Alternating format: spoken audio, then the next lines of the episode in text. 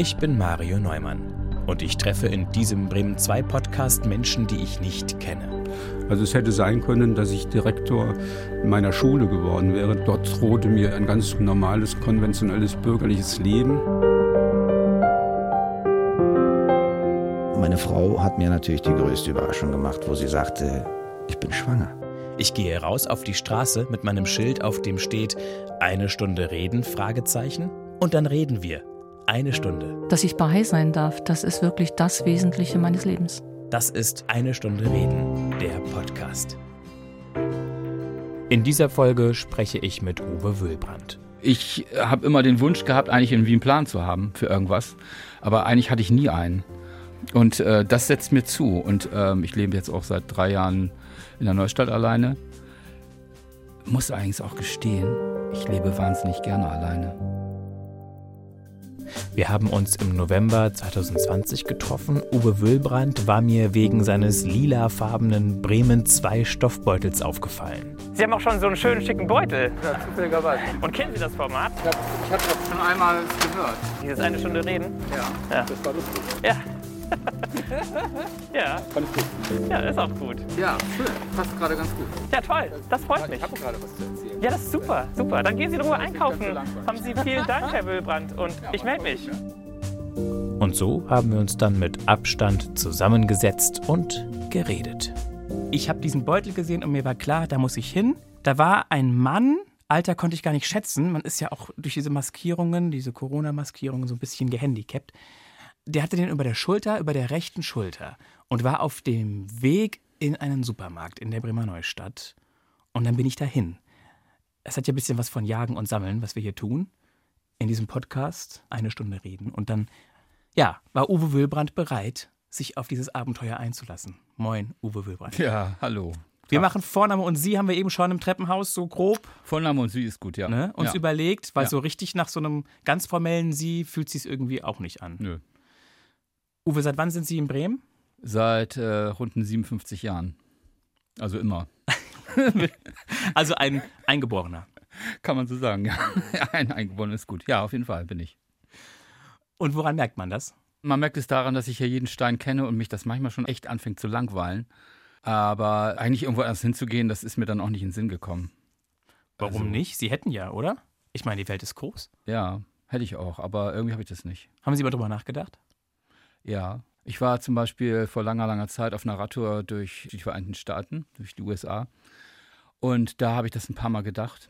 Habe dann allerdings auch auf den Rückflug gedacht, als ich dann, als man dann über die Weiten der USA geht und wieder nach Europa kommt, wie schön eng und nah beieinander das alles in Europa ist und wie es aber auch nötig ist, dass die Menschen, die dort sind, miteinander reden müssen. Und irgendwie wusste ich das total zu schätzen, dass in Deutschland und Europa wir miteinander reden müssen und man sich nicht einfach in irgendeine blinde Ecke zurückziehen kann und dann einem alles egal sein kann. Und das ist etwas, was ich in Europa sehr schätze und deswegen bin ich auch gerne in Bremen. Weißt du, Was war die Wasser merkwürdigste Ecke, die Sie auf Ihrer USA-Tour entdeckt haben?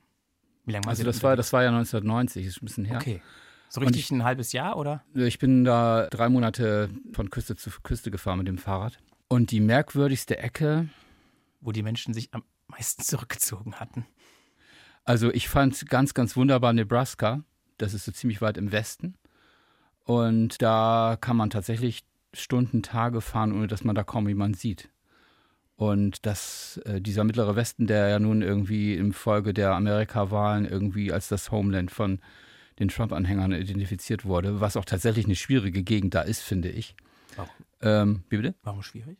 Naja, also in diesem Wahlkampf da in den USA war ja immer die Diskussion zwischen den Demokraten, den Intellektuellen und den Landarbeitern und den Leuten aus den ehemaligen Industriebetrieben, den Rust Belt im Mittleren Westen, ganz unzulässige Verallgemeinerung. Ne?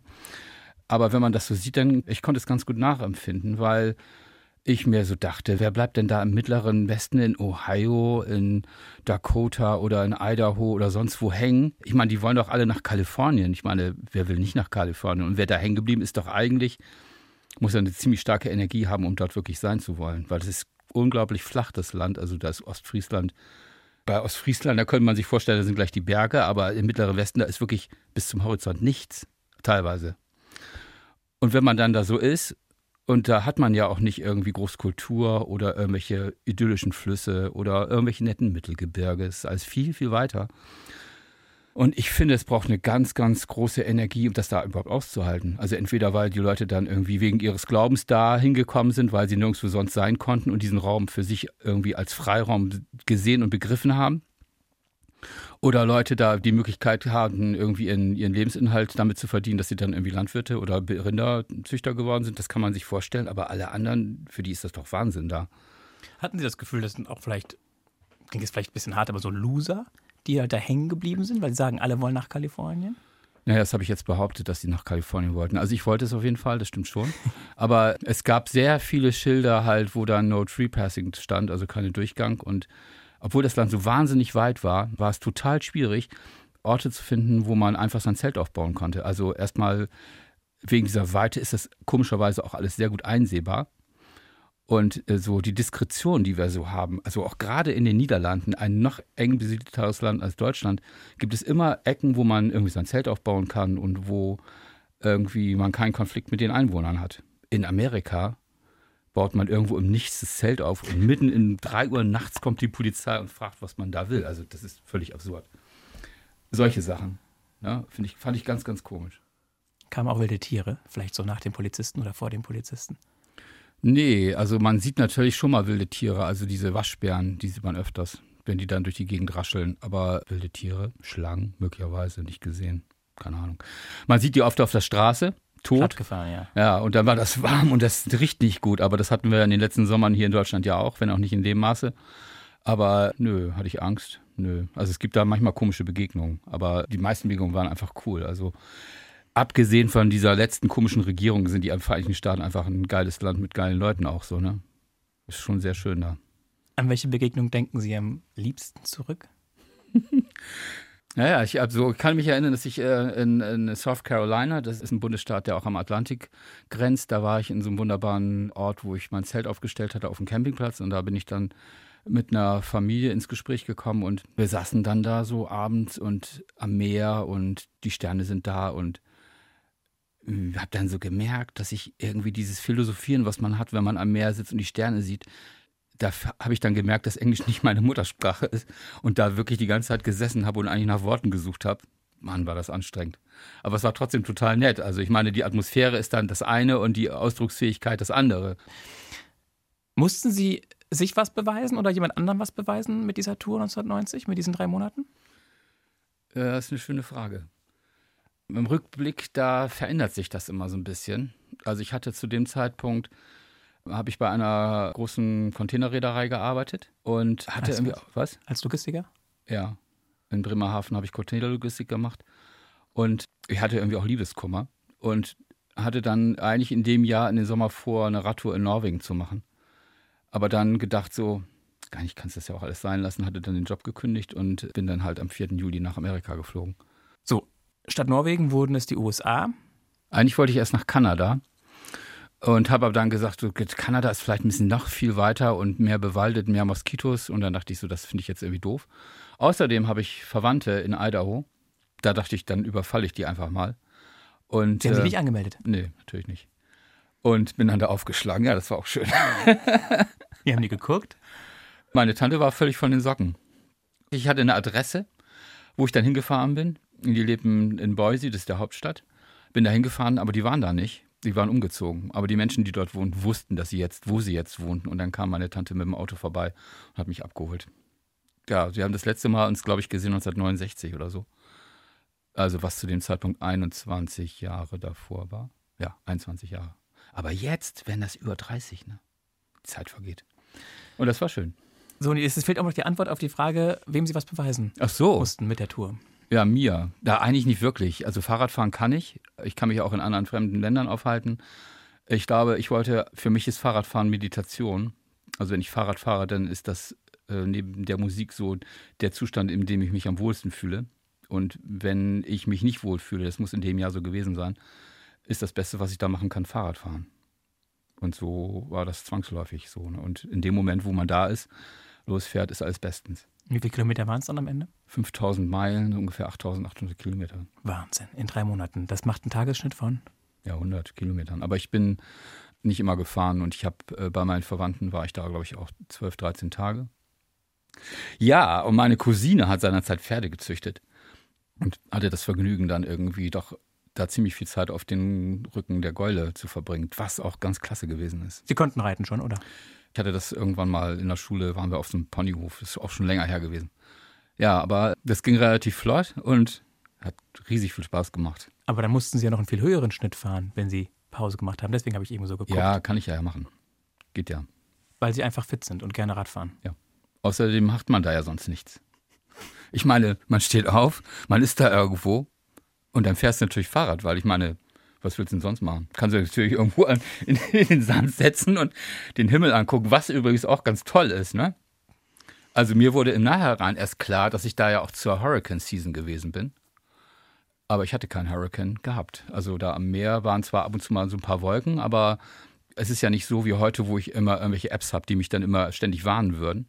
Da hatte ich das alles nicht. Und es ist ja auch eigentlich wettermäßig eine viel ruhigere Zeit gewesen, finde ich. Wie haben Sie navigiert? Einfach mit Landkarte und Kompass? Ich hatte eine Landkarte, Kompass natürlich nicht. Aber ich meine, in Amerika ist das ja alles quadratisch. Bis auf dann vielleicht die Neuenglandstaaten, also mehr im Atlantik, äh, wo das ein bisschen anders ist. Aber man kann sich wunderbar äh, orientieren, finde ich. Das heißt, einfach ja, die Hauptstraßen, oder? Ja, man hat sowieso, äh, es gibt da auch nicht groß andere Straßen. Also was heißt eigentlich jede Straße eine Hauptstraße oder keine? Es ist sehr, sehr entspannt in Amerika, finde ich. Also Vollidioten gibt es überall, aber weil es halt diese Speed Limitation gibt, die Leute fahren auf den Highways halt auch, auch da, wo nichts ist, fahren die umgerechnet nur 110 oder was weiß ich wie Kilometer und sind sehr respektvoll und lassen Abstand und so. Das ist, fand ich nie schlimm. Überhaupt nicht.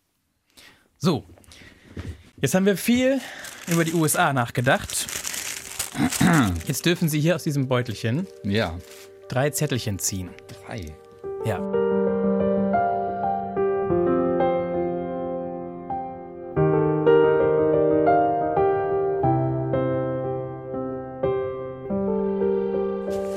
Das sind die kleinen Fragen des Lebens. Wow.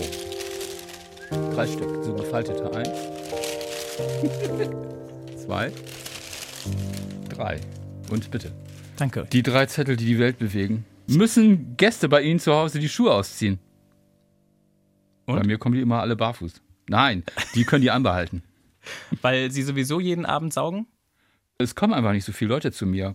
Und äh, die meisten ziehen sich die Schuhe aus, aber sie müssen es nicht. Ah, okay. Das ist sozusagen die Freiheit des Einzelnen ist höher als die Sauberkeit ihres Fußbodens. Auf jeden Fall. Außerdem habe ich ja, man kann das alles sauber machen. Und ich erwarte einfach von den Gästen, dass die schon wissen, dass sie saubere Schuhe haben. Also wenn da jemand mit Profilschuhe also und bei Regenwetter, dann sieht man die auch automatisch aus, oder? Komischerweise kriege ich bei Regen keinen Besuch. Hätten Sie gern mehr Besuch? Nö. Okay. Nächste Frage. Welche Rolle in einer Seifenoper wäre Ihre? Ich wäre derjenige, der immer auf der Seife ausrutscht. Ich gucke keine Seifenopern, sagt mir nichts. Sehr gut, einverstanden. Nächste Frage. Wie viele Facebook-Freunde haben Sie? Und? 211. Reicht Ihnen das? Ja. Die kenne ich auch alle. Das heißt, es sind nicht nur Facebook-Freunde. Äh, definiere Facebook-Freunde. Ich weiß es nicht. Also ich meine jetzt nicht Follower, von denen andere Leute Millionen haben, sondern die 211 Leute habe ich bis auf zwei alle gesehen. Sehen Sie? Dann sind doch zwei dabei, die sozusagen Facebook-Freunde sind. Naja, aber die sind im, äh, schon über um, einen Weg, der nachvollziehbar ist. Also gemeinsame Leidenschaft Fahrradfahren. Ja, das. Das ist Ihr größtes Hobby, oder? Ja. Das Radfahren. Ja. Wann war das klar? Konnten Sie mit drei Jahren schon Rad fahren? Nee. Vier, fünf oder keine Ahnung. Ich erinnere mich noch, dass ich auch ein Fahrrad hatte mit Stützrädern. Das hatte man an den 60ern so gemacht. Das gibt es heute auch noch wieder. Aber das, die waren noch ziemlich schnell ab. Und das war ein ziemlich gutes Gefühl, da einfach loszufahren. Kann mich noch ein bisschen ganz dunkel dran erinnern. Obwohl Sie ein Stadtkind sind? Ja, wir haben in Woltmershausen gewohnt. Und Woltmershausen hinter dem Tunnel ist ja so ein bisschen ländlich gewesen. Und es gab ja nur einen Bruchteil der Autos von heute. Fand ich nicht schlimm. War nie ein Problem. Und wissen Sie noch, welche Farbe das erste Rad Blau. hatte? Ja. Ich bin der Radkurier und ich habe jetzt schon wieder ein blaues Fahrrad, fällt mir gerade ein. Das heißt, und, Sie haben das Hobby zum Beruf gemacht? Ja. Also ich liebe Logistik. Ich liebe es, wenn Sachen zur richtigen Zeit am richtigen Ort sind. Und deswegen habe ich seinerzeit Schifffahrtskaufmann gelernt. Und deswegen bin ich jetzt seit einiger halben Ewigkeit als Radkurier unterwegs. Und das ist natürlich unmittelbare Logistik, ne? Finde ich ganz schön sowas. Bei Wind und Wetter. Ja, auf jeden Fall. Und sind Sie schon mal gestürzt? Ja. Und wie viele Knochen waren kaputt? Äh, Trachonda Major ist abgerissen. Trachonda Major. Wo ist das? Am Oberschenkel. Das ist so ein kleiner Knochen, wo diverse Bänder anhängen. Also normalerweise ist das das, wenn ältere Leute auf den Teppich ausrutschen und stumpf auf die Seite knallen, dann bricht da etwas ab. Man bricht sich nicht das Bein, aber weil die Bänder nicht mehr diesen Angelpunkt haben, kann man das Bein nicht mehr bewegen. Dann wird da eine, wie heißt das noch, Cerclage angebracht. Das ist so eine Drahtkonstruktion. Das Ding wird fixiert und dann wächst es wieder dran und dann macht man eine Reha und ist man wieder gesund. Wenn man vorher gesund gewesen ist. Wie war das für Sie, als dieser Sturz passiert ist und Sie erfahren haben, dass dieses, wie heißt das auch gleich? Äh, Trachon Major abge. Meinen Sie den Ja, Knochen? genau. Ja. ja. Wie was jetzt? Als Sie die Info gekriegt haben, wie haben Sie die verarbeitet? War es ein Schock? Nein, das war kein Schock. Ich habe gedacht, ich habe mich jetzt verletzt, aber es geht wieder heile. Okay. Das habe ich gedacht und deswegen habe ich mir da keine großen Sorgen gemacht. Weil Sie ein großes Urvertrauen haben. Ja, auf jeden Fall. Weil Sie Stützräder hatten. Als Nö. Sie, nee? Stützräder sind doch doof. Wo kommt Ihr Urvertrauen her? Mein Urvertrauen kommt daher, dass ich mir körperlich gut vertrauen kann. Also mich, glaube ich, ganz gut einschätzen zu können, körperlich. Und deswegen habe ich da keine Bedenken. Das ist ja einfach nur eine Verletzung gewesen. Ne? Ja gut, einfach nur. Ich meine, es ist viel schlimmer ist das, wenn ich plötzlich irgendein inneres Organversagen habe, für das ich nichts kann. Dann habe ich ein echtes Problem. Hatten Sie aber noch nicht, oder? Nö. Also es gibt schon schlimme Dinge, die Sie sich vorstellen können. Ja. Dieses gehörte nicht dazu. Nein. Also ich meine, ich bin dann fünf Monate, glaube ich, krank gewesen. Aber ich meine, es war auch eine schöne Zeit. Ne? Ich meine, man muss nichts machen. Und ich habe das sehr genossen. Also im Nachhinein ist das schon so ein bisschen strange gewesen. Ne? Wenn ich da jetzt zurückgucke, wie ich dann da das erste Mal, wie ich aus dem Krankenhaus wieder zu Hause war und ich wohne in der zweiten Etage, wie ich da mit meinen Krücken nach oben gegangen bin. Meine Güte. Wie, also wie man es halt so macht, oder? Ja, ja. Das war schon Mühsam. Ja, also man merkt, ah, was ich total faszinierend fand, während dieser Reha, wie man merkt, wie der Körper sich wieder zusammenbaut. Ne? Also wir, wenn wir uns so bewegen, ist uns das ja gar nicht klar. Aber das sind ja so ganz viele Sachen. Also einmal muss ja das wieder anwachsen. Dann gibt es diese verschiedenen Körperschichten, die nicht alle gleichermaßen sich regenerieren. Dann muss man wieder irgendwas bewegen. Dann müssen die Sachen wieder irgendwie gelenkig werden dann muss man wieder einen runden Arbeitsablauf haben, dann muss man wieder die Kondition haben. Das kommt so alles hintereinander, ne? Da braucht man wieder die Kraft. Die Muskeln sind ja auch zurückgegangen. Ganz genau. Aber das ist total irre, wenn man das erleben darf, wie die Sachen auch wieder heile werden. Ne? Und in der Reha, da ging das dann alles so, die Endorphine flogen mir nur so um die Ohren. Ne? Also wenn ich dann da wieder auf einem, so, so einem Ergometer fahren durfte, ich wollte natürlich viel früher da drauf, die mussten mich dann bremsen, aber wenn man das erste Mal wieder so Fahrrad fährt da so, ne, und dann hast du schöne Musik im Ohr, denkst du so, geil, das ist einfach unbeschreiblich, ne? Und dann wird das alles besser und irgendwann denkst du so, ja, jetzt bin ich gesund. Und als ich dann das erste Mal wieder wirklich mit dem Fahrrad gefahren war, mit dem Rennrad, da habe ich mich schon ganz schön umgeguckt. Das war doch viel anstrengender, als ich gedacht habe, weil die Sicherheit war noch nicht so richtig da, ne? Und da bin ich dann einmal von der Neustadt, wo ich wohne, da zum Fahrradexpress, wo ich arbeite, gefahren hier in der Bohnstraße beim Remberti-Kreisel. Ist eine Strecke von, was weiß ich, drei Kilometer oder sowas. Das war ein hartes Stück Brot. Also hätte ich noch ein bisschen, bisschen mit warten können. Ich sah dann auf dem Rückweg vom Laden, um zu beschreiben, wie komisch die Situationen sind. Also wir fahren Ja. normalerweise so 60, 70 Kilometer am Tag. Ich fahre also vom Laden wieder nach Hause, sehe ein Portemonnaie auf dem Boden liegen. heb ne- Das war schon schwierig, vom Fahrrad abzusteigen. Ich wollte das eigentlich vermeiden, ne? heb dieses Portemonnaie auf, guck rein, sehe, äh, wer das ist und sehe auch, weiß auch, wo das ist. Und normalerweise wäre ich da einfach eben so hingefahren, ne? Aber so dachte ich so, nur zehn Meter zurück, das schaffe ich schon nicht mehr. Und bin dann zur Polizei gefahren, habe das da abgegeben, weil ich nicht in der Lage war, das anders zu machen. Also, das sind so diese Verhältnisse, die man da hat, ne? Und Sie haben alles Geld reingelassen? Nee, ich habe noch was dazu gepackt. Nein, Quatsch. Nein. Das, Das war heißt- ganz. Hä? Sie gehören zu den großzügigen Menschen. Auf jeden Fall zu den ehrlichen. Ja, äh, bemühe mich. Ja, auf jeden Fall. Ich meine, kleine Lügen machen wir immer, ne? aber Aber haben Sie schon mal so richtig Mist gebaut? Definiere Mist. Irgendwas geklaut, jemandem was weggenommen, was kaputt gemacht, jemanden absichtlich geärgert, Naja, bestimmt. Aber jemanden im Vorgarten gepinkelt. ja, das haben wir doch alle schon gemacht. Aber das ist ja nicht das, was ähm, die Frage zielt ja wahrscheinlich auf was anderes ab. Ne? Also, ja, denke ich schon.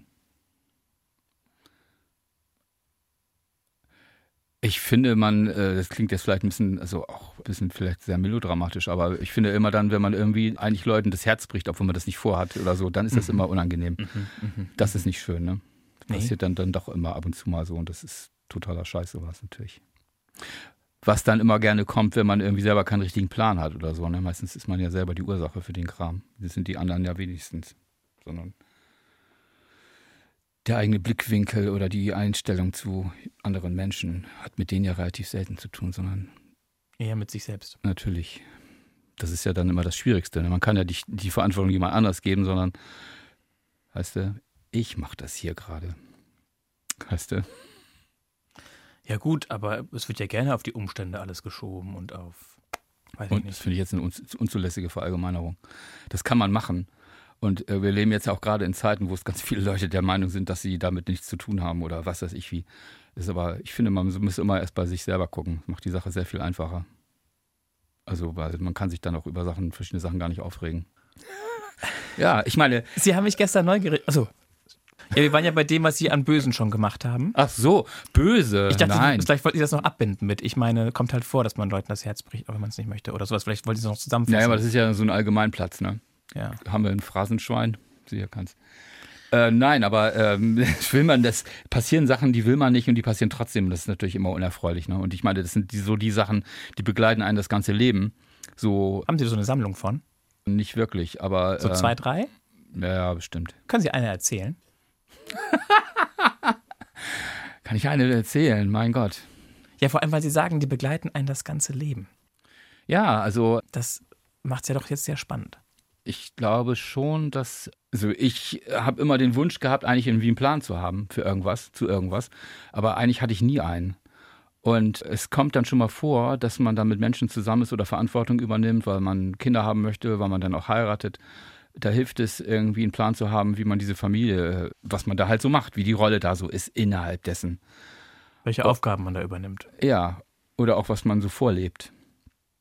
Und ich finde, dass ich da keinen überzeugenden Plan hatte und denke manchmal eigentlich, dass ich da so meine Frau also in diesem klassischen Sinne so ein bisschen alleine gelassen habe. Also wenn das nicht die klassische Arbeitsteilung ist, wo die Frau im Wesentlichen um das Häusliche kümmert und mhm. der Mann sich im Wesentlichen um die Karriere kümmert, wie das normalerweise ist. Bei uns war das umgekehrt. Mhm. Und aber dieses Rollenverhalten, da, äh, das kam mir in dem Moment zugute, weil ich keinen Plan hatte. Aber ich habe mir das selber nicht gut getan, weil ich eigentlich hätte einen Plan haben müssen.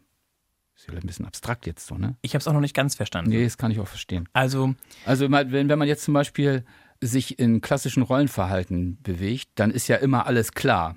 Ja. Dann, also das machen irgendwie immer alle. Ja. Ne?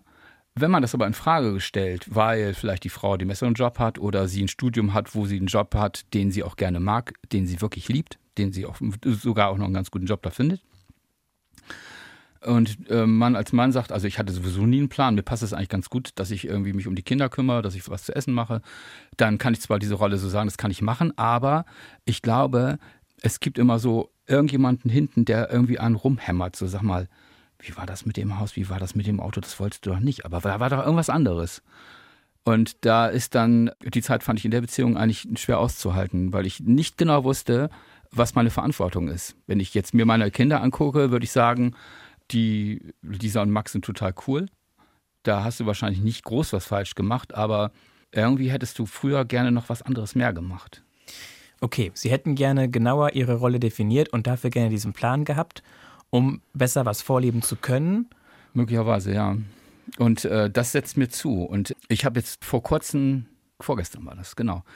Ich stand unter der Dusche und dachte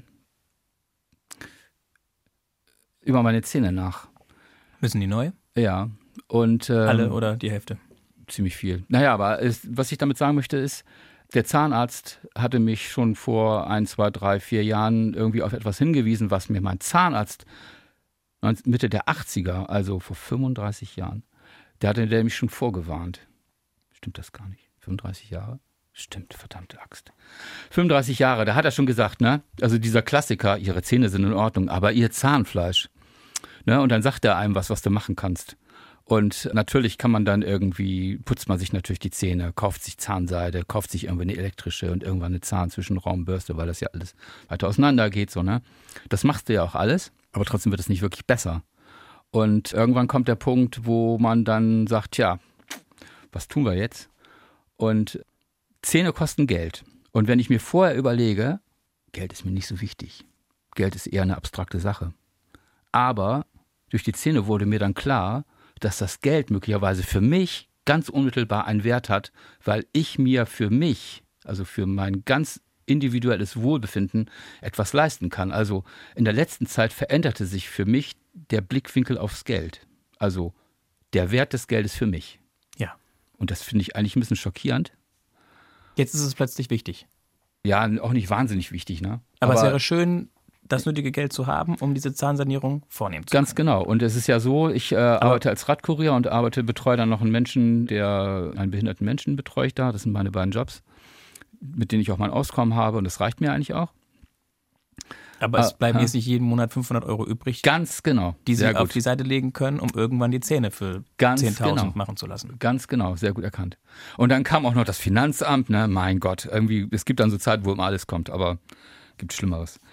Und wie ist jetzt die Lösung? Die Lösung ist, ich habe vor über drei Jahren, also ein ehemaliger Kumpel von mir, aus, der hatte sich vor drei Jahren mit einem äh, Projekt selbstständig gemacht. Äh, und zwar hat er mit einem Segelschiff Kaffee aus Honduras nach Bremen gebracht. Die Aventur kam also Ostern 2017 im Europahafen an, unter anderem mit 20 Tonnen Kaffee. 290 Sack Kaffee. Und zwar mit Segelkraft. Und zwar mit Segelkraft. Ohne Motor. Ohne Motor. Ja, das Schiff hat einen Motor, aber im Wesentlichen natürlich mit Segelkraft. Und die Challenge war in Bremen halt, diesen ganzen Kaffee vom Europahafen zu dem Lager von Berthold Vollers zu bringen. Ein großes Kaffeelager. Und da hatten wir dann eine Aktion organisiert, dass wir die drei Radkurierdienste, die es in Bremen gibt, und ein paar Leute, die auch Lust zu haben, dass die alle mit Lastenrädern daherkommen. Und dann haben wir so in der Spitze mit 22 Lastenrädern den ganzen Kaffee darüber gefahren. Und äh, das war eine sehr, sehr coole Aktion. Und seitdem machen wir immer wieder Projekte, wo wir mit den Fahrrädern und Kaffee irgendwo hinfahren. Das ist dann so die andere Sache. Also neben dem Fahrradfahren, wo man das mit dem Kaffee auch noch verbinden kann, was ich sehr schön finde. Nun ist es aber so, dass mein Kumpel da gerne aussteigen möchte, weil er irgendwie auch der Meinung ist, er möchte sich mehr um seine Enkelkinder kümmern. Das kann ich auch alles total gut nachvollziehen. Und da war dann schon, hatte ich schon mal überlegt, ob ich nicht für ihn einsteige. Also, dass ich die, den Teil von ihm in diesem Kaffeebusiness übernehme. Was aus verschiedenen Gründen nicht ganz so einfach ist, aber die entscheidende Motivation war die, einmal brauchte ich Geld, haben wir schon gehabt. Kaffee verdient man nicht so wahnsinnig viel Geld, weil überall tausend Zwischenschritte sind und die Renditen sind nicht so groß, wie man das vielleicht denkt, außer man ist vielleicht ein Aldi oder ein Chibo oder ein irgendjemand anders. Aber es war die Chance, oder es ist die Chance, mit der eigenen Energie, mit der eigenen Kreativität ein Geschäft, was es schon gibt, dem neuen Schwung zu geben. Und selbstbestimmt Geld zu verdienen. Das war vor drei Jahren schon. Das war vor jetzt drei Jahren. Ich auf die Kurve zu den Zähnen heute. Genau. Und jetzt vor kurzem war mir klar, dass ich das gerne möchte. Achso, Sie wurden dann damals nur gefragt, Sie haben sich noch nicht entschieden. Ich habe mich noch gar nicht gefragt seinerzeit, weil zur Zeit haben das, seinerzeit hatten das Mike und Thomas zusammen gemacht und ich war eigentlich immer nur derjenige, der sich um die ganzen Fahrradfahren-Kram gekümmert hat. Und jetzt aber vor kurzem war es so, dass, wie gesagt, Thomas aussteigen wollte und jetzt die Frage ist, ob ich im Frühjahr da einsteige. Eigentlich habe ich die für mich beantwortet, aber es gibt da halt noch ein paar. Mit Ja. Ja, aber ich, jetzt ist zu fragen, ich brauche noch ein bisschen Geld. Wie ist eigentlich das mit der Rendite? Komme ich mit meinem Partner eigentlich klar? Wie ist unsere Marke? Weil Segelschiffe sind gerade alle ausgebucht. Jetzt kommt der Kaffee teilweise konventionell in diesen Containerschiffen. Wie verkauft man das den Kunden eigentlich? Spannend. Also eigentlich ist das Projekt deswegen auch so cool, weil ich, wie Ihnen jetzt hier die ganze Zeit irgendwas erzählen kann und mir eigentlich immer was überlegen muss. Wie soll, warum soll ich den Kaffee kaufen, wenn er nicht mit dem Segelschiff gefahren ist und es Kaffeemarken wie Sand am Meer ist? Was ist denn das Besondere daran? Das ist das Spannende gerade. und das bringt dann hoffentlich das Geld, was mir die Zähne finanziert. Huiuiuiui.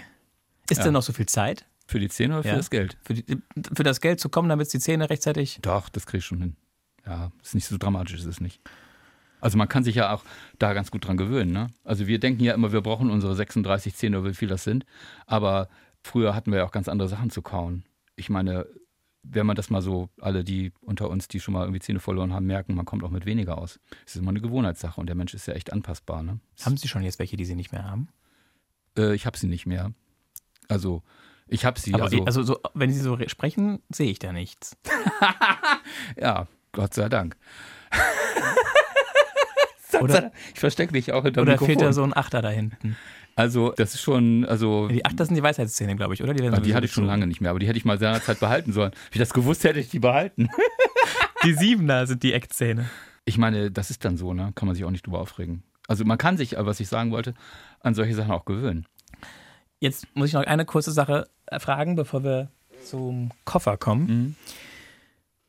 Das, was Ihnen da ewig nachhängt mit dem, wo Sie nicht genug Plan hatten für diese ganze Geschichte mit äh, Vorbild sein oder Plan, also Beziehung. Familienzeit, Ja. Das ist quasi Geschichte, oder? Ja. Oder die Familie gibt es nicht mehr. Doch. Na, was heißt, natürlich leben die noch alle, ne? Ja, ja. aber inzwischen sind wir geschieden und ich lebe jetzt auch seit drei Jahren in der Neustadt alleine. Muss eigentlich auch gestehen, ich lebe wahnsinnig gerne alleine. Und ich glaube, es gibt so eine Zeit, wo man Kinder haben möchte, das setzt eine ganz außergewöhnliche, ganz tolle Energie frei. Aber äh, sie ist vorher anders und sie ist nachher auch anders. Wie viele sind es geworden? Zwei. Und das mit dem Haus und dem Auto, das habe ich vorhin auch nicht ganz genau verstanden. Ja, es ist ja die Frage, warum ich überhaupt was mache. Und da habe ich, glaube ich, ganz zu Anfang den Schuss nicht gehört. Welchen Als der, den entscheidenden. Also, Das machen wir doch kurz. ja, also es gibt ja Leute, die äh, sagen, ah, ich habe ein Talent und ich werde Radiomoderator oder fahre zur See oder mache irgendwas, mache etwas und dadurch verdiene ich Geld, weil das Geld ist der Belohnungseffekt durch das, was ich mit meiner Leidenschaft mache. Ist ja der Idealfall.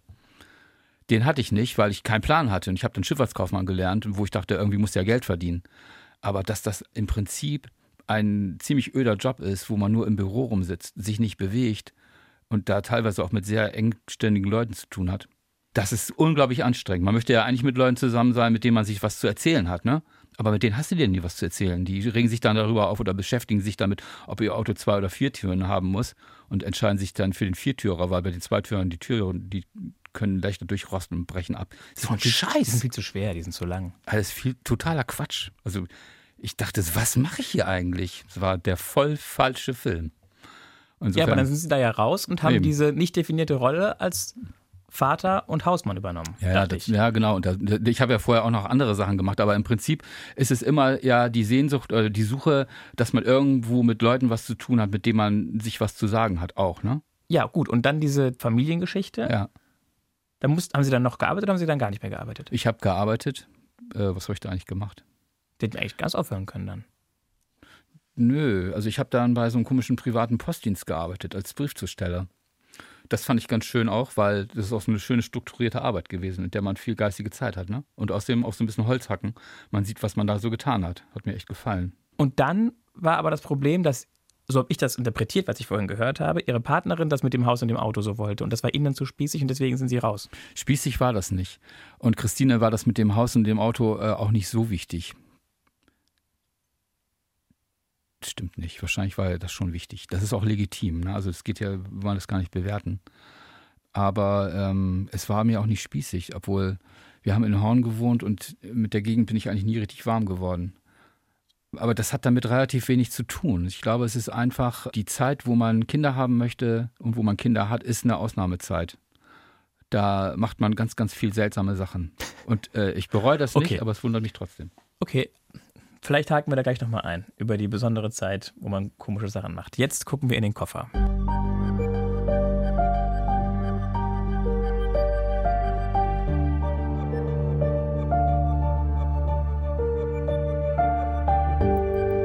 Also ich finde es so schön, Ihnen zuzuhören, Herr Wilbrand. Freut mich. Sie machen den auf und gucken rein. Also Sie öffnen jetzt den Deckel genau, wunderbar mit beiden Händen, diesen alten Lederkoffer. Dann drehen Sie ihn zu sich hin, zu Ihrem Platz und dann setzen Sie sich wieder an Ihr Mikrofon. mal einfach auf meinen Nehmen Sie, nehmen Sie den Koffer auf Ihren Schoß. So kann ich das ja mal machen, sieht ne? super aus.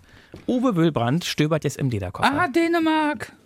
Eine Postkarte hat er in der Hand. Darauf Ja. ist eine Sonne, die im Meer untergeht. De Gamle für. Nee, hier, wie heißt der? Robert Knude. Rechts Den nehme ich doch mal. Muss ich irgendwas raussuchen? Ja, ja. Hier ist das Phrasenschwein, nehme ich natürlich nicht. Ein Sparschwein. Ja. Aber für mich das Phrasenschwein. Oh ja, also, Also- ich meine, spontan entscheide ich mich natürlich für den Leuchtturm, ist klar, ne? ja, Sie wissen aber, dass die Entscheidung für den Leuchtturm auch die Entscheidung gegen den Plüschdrachen ist. Plüschdrachen. Sieht sowieso doof aus, will ich nicht. Und die zerbrochene Untertasse bleibt auch drin. Okay, dann kommen wir wieder zu. Die wäre bei mir nicht im Koffer, sondern im Müll.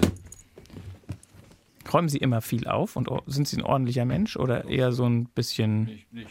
Also ich, bei mir ist es relativ ordentlich, ja. Der Auszug war ja die Chance, den ganzen Krempel nicht mitzunehmen. Ne? War eine gute Chance. Also ich, bei mir ist es übersichtlich, ich mag das.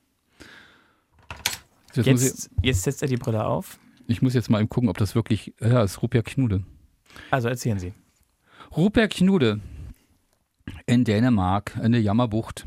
In, also da gibt es so eine lange Bucht, wenn man sich Dänemark vorstellt, im Nordwesten.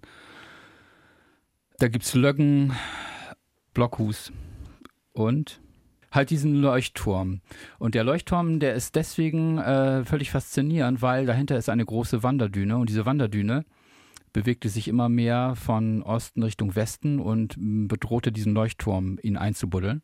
Und dann auch, äh, der, ach nee, warte mal, was mit der Kante?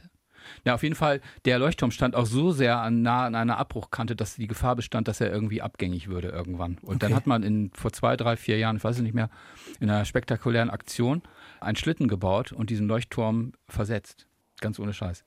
Das ist eine ganz, ganz großartige Sache gewesen. Deswegen, Sie haben meinen Blick gesehen, ja. Es ist, es ist, ich bin, ich bin, ich bin äh, sprachlos. Ja. Und ähm, das ist ein ganz magischer Ort. Also wer mal nach Dänemark kommt, der muss auf jeden Fall zu Rupia Knude. Sind Sie da übers Wasser hin oder mit dem Rad? Mit dem Fahrrad. Das stimmt nicht. 1978 waren wir da und da waren wir mit dem Auto. Aber ich war jetzt inzwischen auch zwei, dreimal mit dem Fahrrad da. Und das ist traumhaft. Das heißt, dieser Ort zieht Sie quasi an? Weiß ich nicht. Also ich komme da einmal durch Zufall vorbei. Also an, magisch anziehen, weiß ich nicht. Nicht unbedingt. Aber es gibt so Orte, denen kann man nicht entgehen. Und das ist so einer. Man entgeht ihnen nicht, weil? Ja, sie sind magisch. Sie sind magisch, ja. Sie sind magisch. Einverstanden. Man muss sich vorstellen, das ist eine, der steht auf, die, die Klippen sind da, weiß ich nicht, 60, 80 Meter hoch. Und auch wenn man da oben schon steht, ist, da hat man einen großartigen Ausblick, ne? Da ist dann das Meer. Das kann man hier vielleicht so gerade mal ahnen. Man mhm. denkt ja vielleicht, nee, aber das ist einfach traumhaft. Also sind Sie so ein Naturfreak? Ja, würde ich schon sagen. Ja. Und ein Bewegungsfreak? Ja, das auch. Auf jeden Fall. Und ein Tja, das kann ich jetzt auch nicht greifen, wie ich das fassen soll. Ja, aber ich meine, wir beide haben auch einen Wahnsinn. Hä? Ja? Wir haben ja auch ein Wahnsinnsglück. Manchmal ist das ja so, dass man Leute trifft, mit denen man sich auch was zu erzählen hat. Ne? Genau. Dieses, dieses zu erzählen Ding, das habe ich versucht noch irgendwie einzufangen und irgendwie auf einen Begriff zu reduzieren, zu konzentrieren. Sie sind ein Erzähler irgendwie auch ein Stück weit. Also ja. es geht Ihnen um die Lebensgeschichte so, nicht so sehr um den Erfolg, um den Reichtum, um diese materiellen Dinge, sondern eher um dieses, um dieses Feeling. Auf jeden Fall. Also ich finde, also was ich, äh, also, ja, was ich zum Beispiel wahnsinnig gerne mache morgens. Ich wohne in der zweiten Etage in so einem Altbremer Haus und das, der Balkon geht nach Osten raus. Und das Schönste ist, sich dann Kaffee zu kochen und auf dem Balkon zu sitzen und dann zu gucken, wie je nachdem Jahreszeit, wie hoch das mit der Sonne ist, ne? wenn die Sonne darüber kommt und einfach da so hinzugucken. Das finde ich eigentlich die schönste Zeit am Tag. So und da hat man natürlich auch immer ein bisschen, kann man sein Gehirn so ein bisschen in Schwung bringen und wenn man dann die Chance hat, irgendwo zu sein, ist man natürlich auch kommunikativ, also auf der Höhe der Zeit. Dass man was zu erzählen hat, meine ich. Ja. Als wir uns begegnet sind, eben zufällig draußen auf der Straße, als ich mit meinem Schild unterwegs war, eine Stunde Reden, Fragezeichen, haben sie mich sehr neugierig gemacht, weil sie gesagt haben, oh, ich habe auch was zu erzählen. Ja. War das das mit dem Kaffee? Ja. Oder meinten Sie was anderes? Nee, das war im Wesentlichen das mit dem Kaffee. Oder sagen wir es mal so. Mir fiel dann gestern noch so ein blöder Spruch ein. So, die Komfortzone ist dann keine Komfortzone mehr, wenn man sie nicht mehr komfortabel findet. Also eigentlich wollen wir ja immer da bleiben, wo es gerade ist, weil man will ja keine Risiken und man will sich auch nicht unnötig anstrengen. Ne? Naja, und gut, deswegen, das, das, sagt mir jetzt jemand, der 8000 Kilometer mit dem Fahrrad durch die USA Ja, aber das ist, ist jetzt ja immer der Gedanke. Okay. So, das ist ja nicht wirklich die körperliche Bewegung, sondern die Geistbewegung oder dass man das, dass es Räume gibt, in denen man gerne ist. Okay. Es ist ganz kurz, es ist, es ist irgendwie befreiend, dass Sie das auch so sehen und das ja. auch so empfinden, obwohl ja. Sie so eine Radtour gemacht haben. Das wollte ich ja. mal ganz kurz einwerfen. So. Genau. Jetzt, weil. Bewegung kann natürlich auch irgendwie eine Flucht sein, ne? Aber diese Komfortzone ist halt die, das Areal, die Wohnung, der Gedankenraum, die Menschen, in dem ich weiß, da kann mir nichts passieren und das ist, da muss ich keine Angst haben und bin keinen Risiken ausgesetzt. So, also das ist die Komfortzone die ist natürlich ganz schön, aber sie kann natürlich auch sein, so, ja, ich bin hier immer, weil ich schon immer so war, aber eigentlich will ich doch noch was ganz anderes machen. Wie ist das eigentlich? Und das Gehirn ist ja auch nur ein Muskel. Und wenn man zu lange über solche Sachen nachdenkt, dann kriegt man Kopfschmerzen wahrscheinlich. ja, habe ich nicht. Aber ich werde dann müde, weil ich glaube, das Gehirn macht einfach was. Und da braucht man einfach so seine Zeit, wo man Musik hört oder. Ja, Musik war stumpf, das zweite große Ding. Oder stumpf einfach auf dem Sofa liegt. Radfahren. Ja, und dann man will da in Bewegung sein. Also ich meine nicht nur körperlich, was ja echt einfach ist. Ne? Man zieht sich einfach Turnschuhe an, rennt los oder so, schwimmt. Das, das ist ja wirklich Sie. einfach. Es gibt Menschen, die schaffen das nicht. Ja, aber andere Menschen machen auch andere Sachen. Der Vergleich macht ja, also der ist zwar richtig, aber der führt ja zu nichts. Ähm, also Entschuldigung, ich wollte ja, niemand zu nahe treten. Also ich habe bei mir eigentlich immer eine gewisse geistige Mobilität vermisst, weil ich äh, eigentlich ganz gerne da bin, wo ich bin, aber manchmal auch denke so, Mann, du wolltest ja noch irgendwas machen. Das war die Sache mit dem Plan. Ja. Und jetzt so ist die Not da, da was zu tun nochmal, auch wenn man da wirklich mal ins Risiko geht, ne?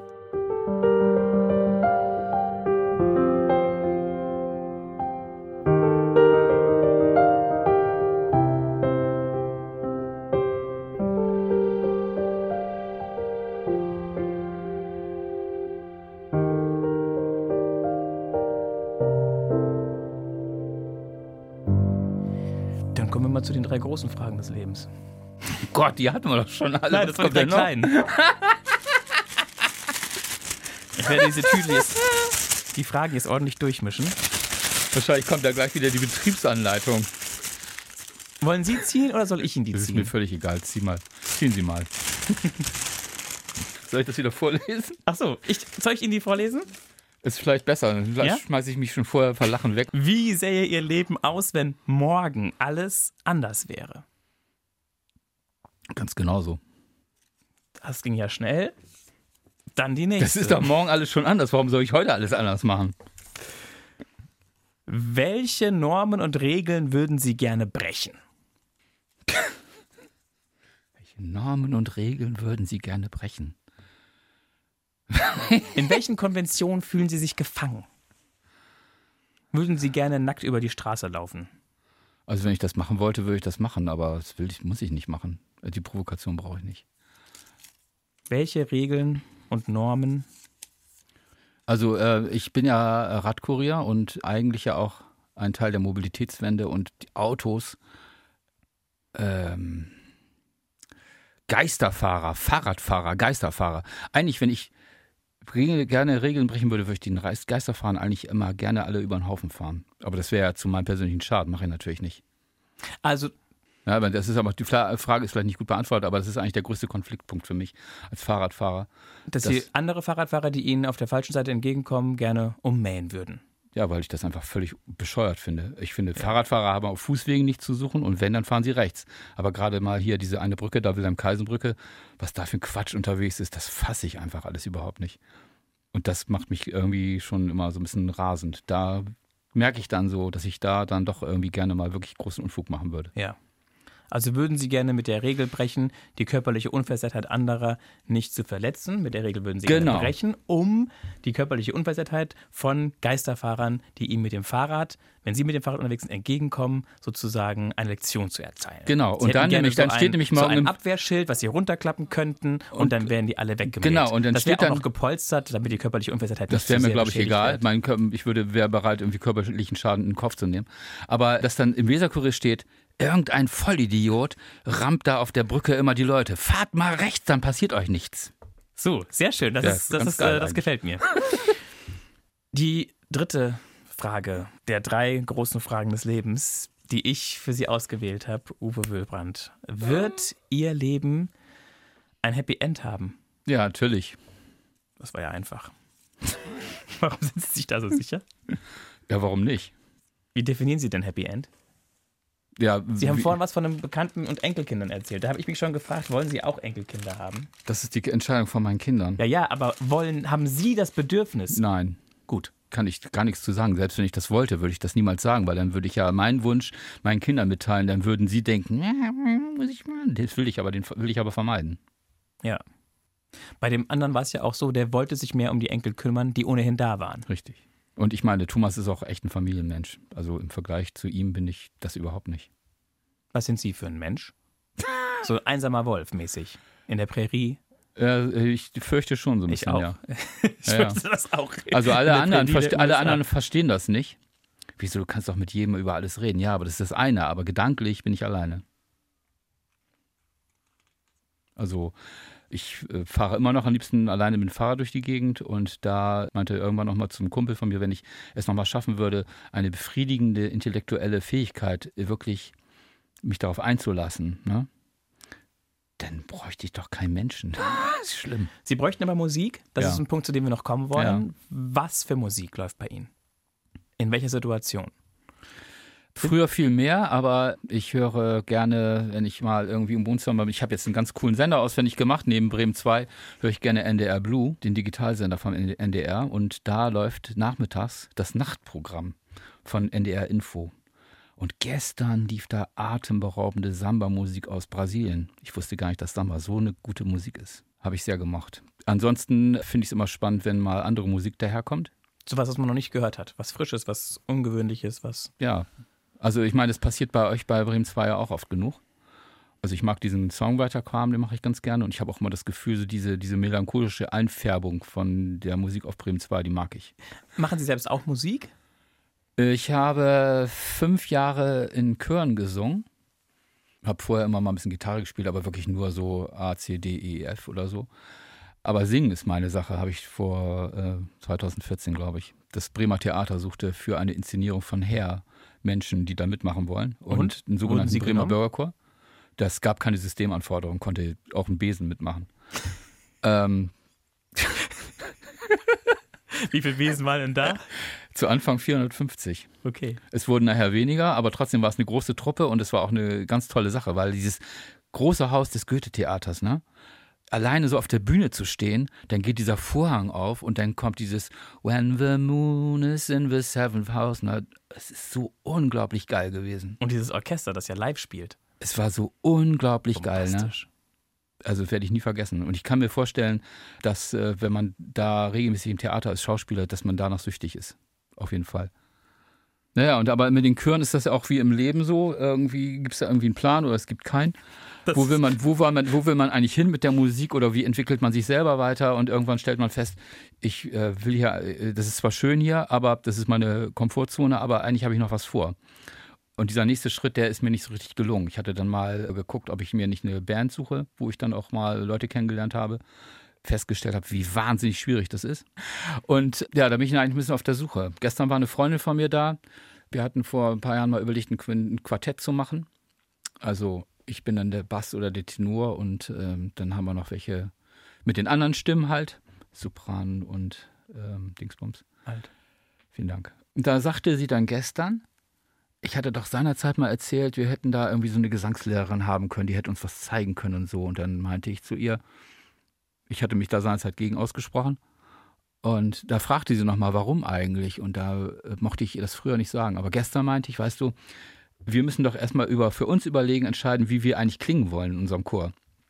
Und wenn du uns mal anhörst, wir sind ja alle völlig verschieden. Also wir sind ja überhaupt ein sehr heterogener Haufen. Und alleine du, du singst ja gerne so arienmäßig. Also nimmt sich sehr viel Raum.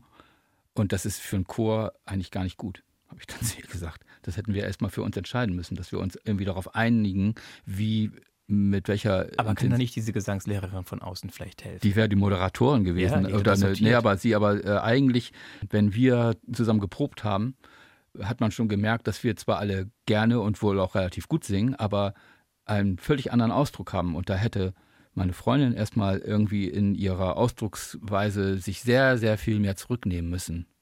Also wir vier sind alle. Wie darauf reagiert, dass Sie ihr das so offen gesagt haben? Sie fand es gut. Okay. Und ich hatte ihr das seinerzeit auch schon mal so angedeutet, aber es war ja eigentlich so der Umweg über die Gesangslehrerin, ne? als sie das sagte und mich dann fragte. Und jetzt hat es eine Perspektive oder ist es erstmal vorbei?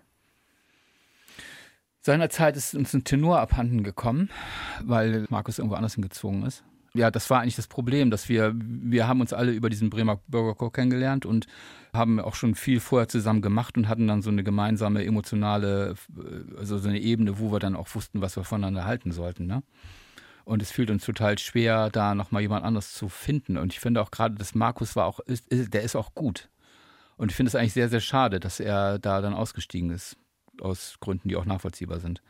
Ja gut, wenn man wegzieht, ist man nicht mehr da. Richtig. Eigentlich äh, waren wir dann plötzlich nur noch so ein Auto mit drei Rädern und es, wir, es ist uns nicht gelungen, da noch einen vierten wieder an Land zu holen dazu. Ne? Ist das für Sie schwer, dass das quasi erstmal gescheitert ist oder empfinden Sie das gar nicht als so ein Scheitern? Also das finde ich tatsächlich, das ist kein Scheitern, aber ich finde es sehr schade, weil das natürlich so eine wunderbare gesellschaftliche Sache ist. Ne? Also ich meine, wir hatten uns auch noch was zu erzählen, ne? also viele Leute, die sich was zu erzählen haben und dann halt irgendwie so Gesangsprojekte anschleppen.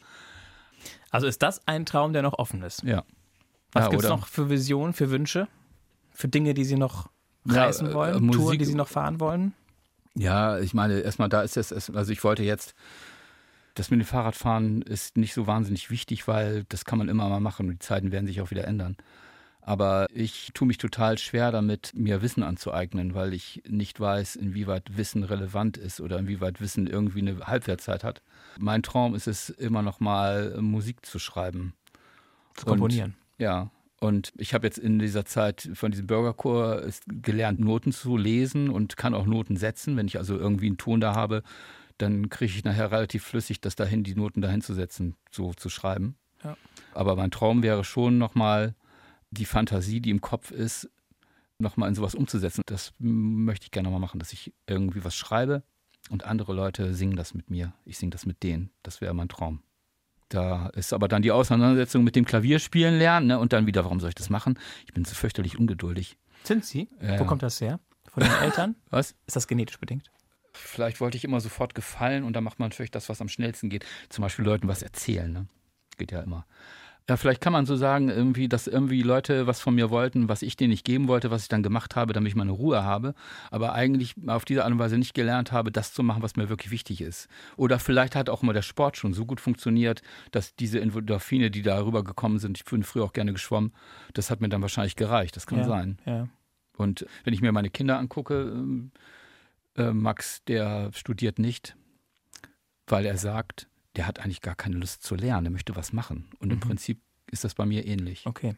Ne? Und, aber trotzdem, manchmal ist es nötig, was zu lernen, wenn man irgendwie eine Idee hat oder was machen möchte. Da muss man irgendwie mal ins Risiko gehen und sich was anlernen, auch wenn das Programm morgen vom Markt genommen wird, als Beispiel jetzt mal so, ne? Könnte ja sein. aber damit tue ich mich total schwer. Das ist Sie wollten immer gefallen, weil, weil es einfach so war, oder? Was so war? Weiß nicht, ich glaube, mein Vater ist zur See gefahren und ich glaube, ich wollte gefallen, damit meine Mutter keinen Stress hat. Damit alles funktioniert zu Hause. Ja. Und wie war das, wenn er nach Hause kam? Stress. Echt? Aber warum? Weil alles auf diese Zeit dann wartete und dann alles passieren musste? Es musste plötzlich, oder wie? So wie Weihnachten quasi. Nee. Ähm, ähm, Sie sehen jetzt ein dunkles Loch. Ja, das ist nicht schlimm. Ich finde es auch nicht schlimm. Ich habe, das ist, ist, nicht das erste dunkle Loch, in das ich gucke. nee. Wir haben uns übrigens entschieden, dass wir uns die Pausen nehmen in diesem Podcast. Das Sehr ist eine gut. bewusste Entscheidung. Sehr gut. Die Stille kriegt ihren Raum. Sehr Verdammt nochmal. Sehr gut, sehr gut. Ich glaube, ähm, Es war, wenn er kam, war es Stress. Ja, mein Vater konnte nicht besonders gut empathisch sein. Mein Bruder meint, dass er ihn in keinem emotionalen Moment erlebt hat. Positiv emotionalen, behafteten Moment. Was mich überrascht hat, weil ich immer dachte, die verstehen sich viel besser. Und ich glaube, mein Vater war sehr verletzend. Also zum Beispiel, da war ich schon älter. Aber ich war seinerzeit ein großer ABBA-Fan. Mhm. Und da gibt es dieses wunderbare Lied Move On, was übrigens, ne, ich meine, ich war 14, 13, keine Ahnung. Like a roller in the ocean, life is motion, move on, ne? Hallo. Da dachte man, also du kannst natürlich die Worte übersetzen, aber was, was ist der Sinn, der erschließt sich dann? Also zu den, ich hatte zu der Zeit eine Frage zu dem Sinn. Und der das dann so, pff, so, aber wollte dann immer wissen, wie lang so eine verkackte Seemeile ist, ne? 1852 Meter. Aber trotzdem, irgendwie hatte ich das Gefühl, immer. Das wollte äh, er von Ihnen wissen. ja. Und ich habe eigentlich so einen emotionalen, äh, künstlerischen, Künstler ist vielleicht klingt jetzt blöd, aber nicht so eine faktenbasierte Geschichte, sondern mehr so eine empathische, geistige, das wäre mir, hätte ich gut gefunden. Und da haben wir uns nicht gefunden. Obwohl wir wahrscheinlich verdammt viel Ähnlichkeit haben. Wäre auch gerne, wäre wär auch gerne zur See gefahren, wenn ich mir das anders überlegt hätte. Master next to God wäre natürlich nicht schlecht gewesen. Ne?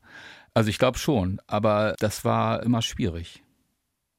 Wann ist der, lebt Ihr Vater noch? Nee, der ist jetzt vor fünf, sechs Jahren gestorben und Gott sei Dank konnte ich mich mit ihm aussöhnen, weil ich mir dann auch gedacht habe, der kann da ja letztendlich auch nichts für. Und konnte dann mit ihm den, meinen Frieden schließen. Das war mir viel wert, weil ich glaube, mein Bruder konnte das nicht. Und ich dachte immer, die haben echt das bessere Verhältnis miteinander. Ne? Komisch, ne? Ja. Uwe Wilbrand, wenn Sie so einen Strich drunter machen, unter die 57 Jahre, die Sie bislang auf dieser Erde leben, Teil dieser menschlichen Gesellschaft sind, durch verschiedene Länder geradelt sind, in verschiedenen Jobs gearbeitet haben, verschiedene Beziehungen erlebt haben. Wenn Sie so einen Strich drunter machen, was sagen, was würden Sie sagen, was, was ist die Geschichte Ihres Lebens? Wenn ich mir es recht überlege, möchte ich gerne da, wo ich bin, eine gute Atmosphäre haben, dass, dass da eine gute Laune ist. Also das ist mir wichtig.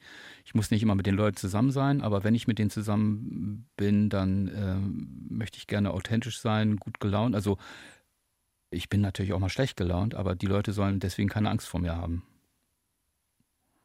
Einfach, dass wir uns wohlfühlen, so, dass ich meinen Teil dazu beitrage, dass die Organisation, in der ich bin, dass man sich da wohlfühlt.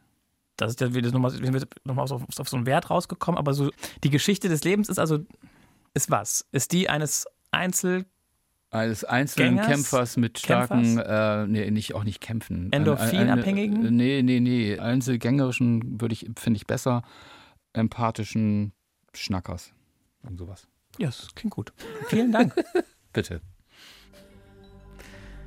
Also ich muss ja sagen, das ist auch keine Phrase, auch wenn ich das eigentlich nach fast jedem Gespräch sagen kann, dass ich mich immer so ein bisschen wie ein Beschenkter fühle und dass mir sehr großen Spaß macht, diese Irrungen und Wirrungen eines menschlichen Lebens hören zu dürfen, darüber zu reden. Aber es hat wirklich großen Spaß gemacht, mit Ihnen rumzusinnieren.